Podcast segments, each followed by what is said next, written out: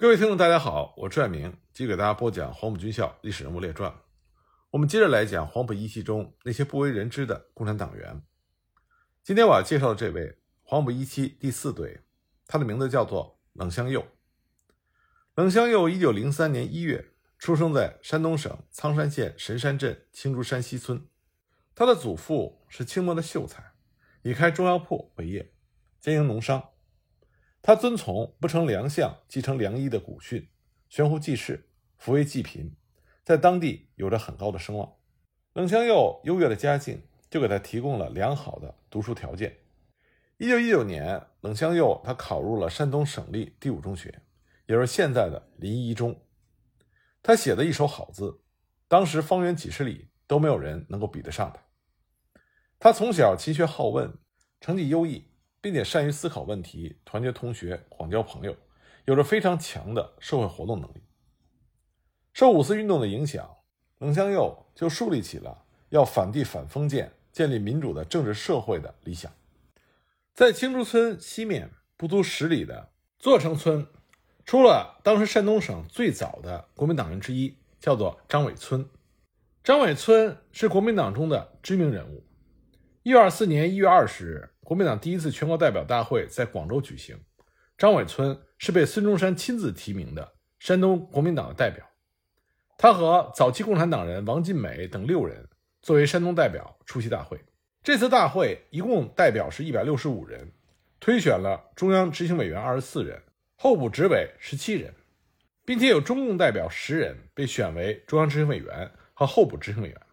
这次大会标志着第一次国共合作的开始。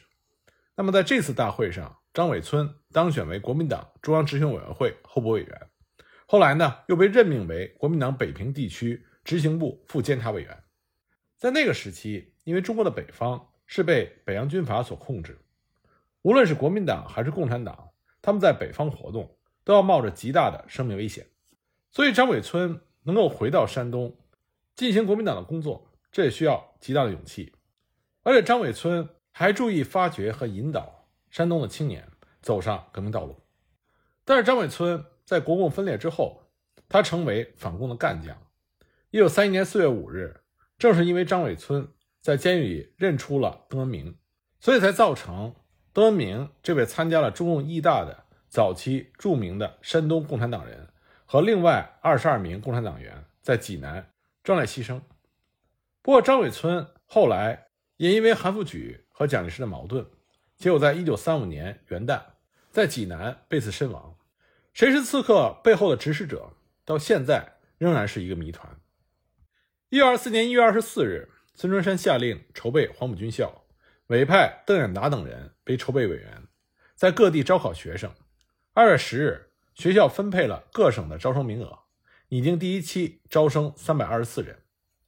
因为当时国民党在北方是处于秘密状态。不适宜公开招生，所以就指派国民党一大代表回原籍招生。就这样，张伟村回到了山东。张伟村的外婆家和冷香佑家是近邻，张伟村和冷香佑成了远房的姑表兄弟。常到外婆家走动的张伟村就和冷香佑相识相知，于是张伟村就介绍冷香佑加入了国民党，引领着冷香佑投考了黄埔军校。黄埔一期学员入学。要有保荐人，冷香佑的保荐人一个是张伟村，另外一个呢叫做宋聘三。宋聘三也是中国近现代山东的杰出人物。他出生于1881年，自幼好学，十几岁就读通了四经五书，并且对诗赋书画颇有造诣。二十岁的时候就考取了光绪年间的秀才，但同时呢，他又对新思想和新事物接受的很快。在青年时代就积极的宣传反对迷信、反对封建的思想。他率先在自己的家乡剪掉了长辫子，而且极力反对女孩子缠脚，在当时山东青年中影响很大。一九零四年，宋品三他考入京师大学堂，也就是北大的前身。在北京，他感觉到当时社会时弊以及清政府的昏庸，因此他对中国的政治极度不满。在他苦闷之际，孙中山先生组织的中国同盟会，一九零五年在日本东京成立。宋品三他就看到了一线希望，很快他就接受了孙中山资产阶级民主思想的影响。一九零七年，宋品三为了探求救国救民的真理，就奔赴日本东京法政大学深造。在那里，他精读了英国近代史、孟德斯鸠著的《法义》《民法》和《万法经理》等书，多次拜见了旅居在日本的孙中山先生，聆听教诲，进一步坚定了探求真理、拯救国民的志向，并且积极加入了中国同盟会。孙中山先生非常赏识宋品三，再加上宋品三革命意志坚定，因此孙中山多次派宋品三到上海、广州等地做联络发展同盟园会员的工作。在辛亥革命成功之后，宋品三又受到孙中山的派遣，两次回到河南，与进步青年一起赴陕西运送武器和其他的军用物资。无论是二次革命、护国运动还是护法运动，宋品三都坚决地跟随在孙中山先生的身边。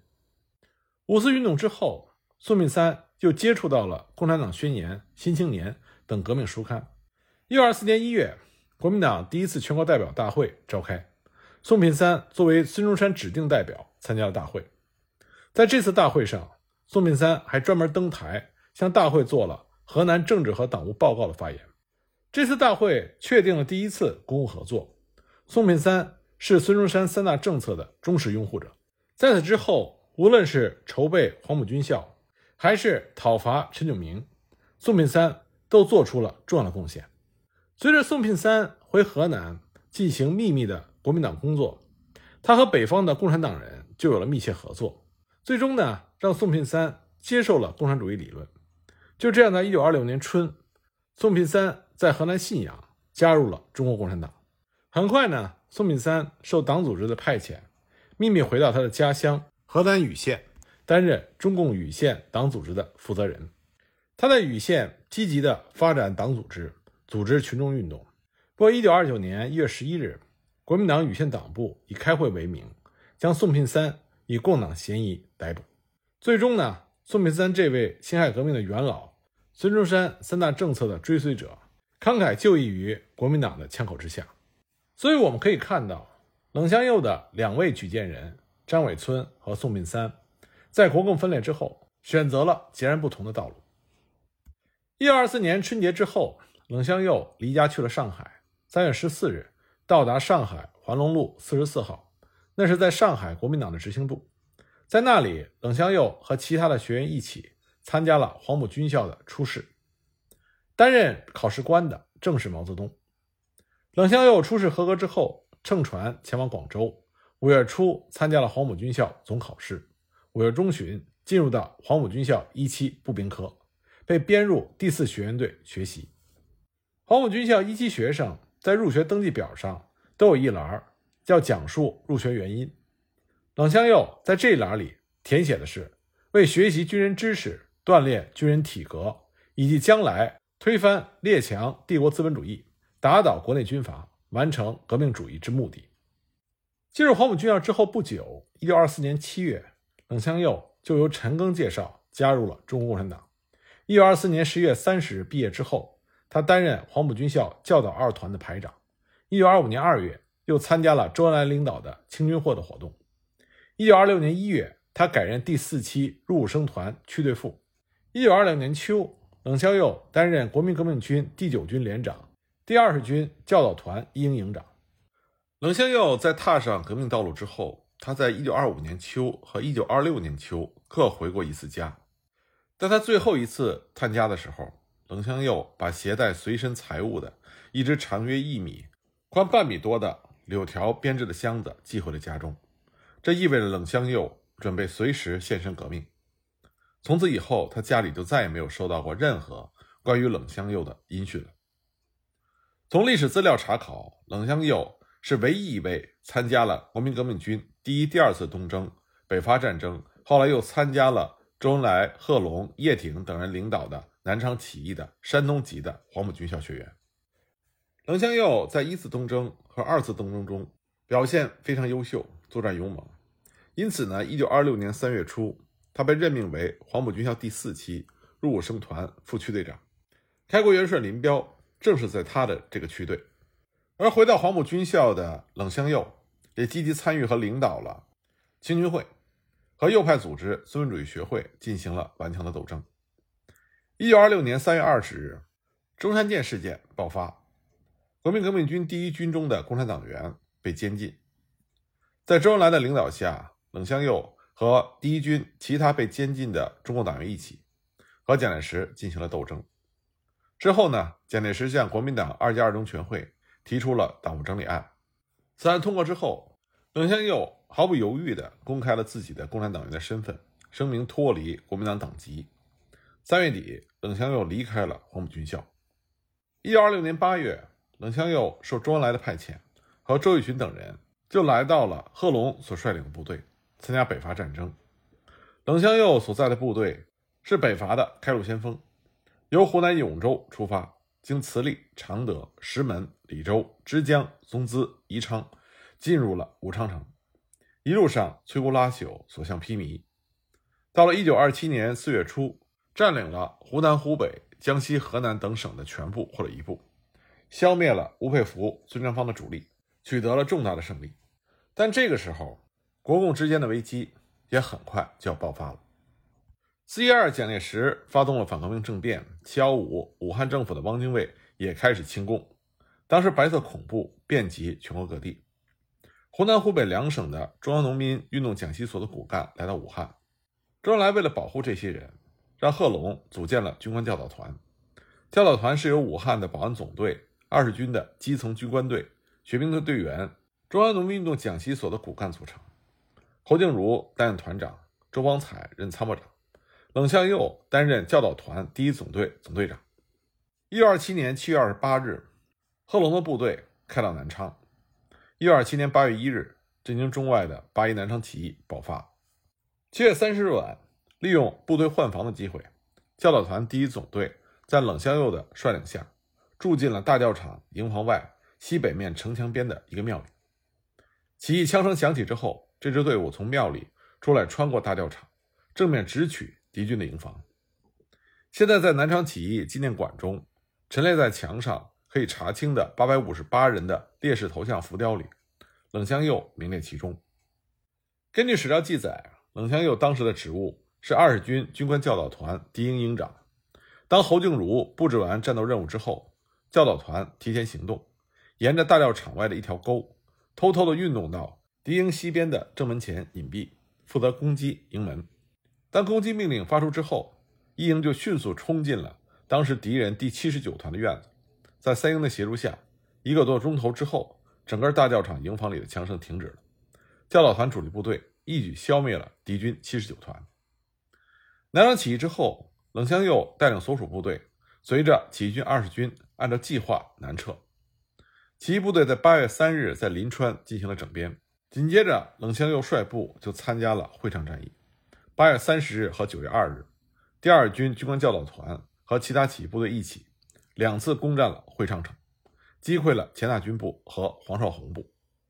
紧接着呢，按照计划，起义部队继续南下，进军潮汕。九月二十三日，起义军进驻潮州城。九月二十八日上午九时，从丰顺县赶来的黄绍竑部两个师的兵力九千人，开始攻打南昌起义部队。冷香佑奉命率领教导团第一总队和第六团六连，一共六百多人防守潮州。当时这个第六团第六连里边有毛泽谭、粟裕等人。冷香佑率领部队的防御阵地设在潮州城外韩江边的竹竿山。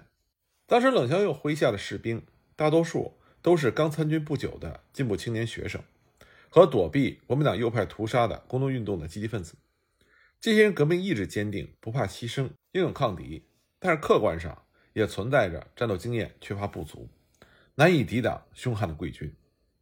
九月三十日下午一时许，黄绍竑部全部到达潮州城的外围，他当即就以第四师全部和第六师全部九千人，向竹竿山起义军阵地发起了全面进攻。竹竿山阵地在经过抵挡了贵军的几轮冲锋之后，起义军的官兵越战越少。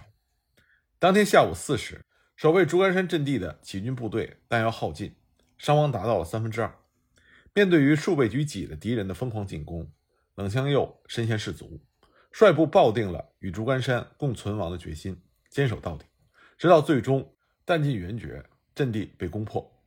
冷香佑腹背中弹，肠子和着鲜血一起流出了体外。他为他有着坚定信仰的事业追求，战斗到了最后一刻，壮烈牺牲。牺牲的时候年仅二十四岁。而与他一起战斗的余部，在第一总队副总队长方富生和在潮州城内与敌人进行巷战的周邦才等人的率领下，抢渡韩江。后来呢，和朱德率领的三河坝阻击部队会合，最终上了井冈山。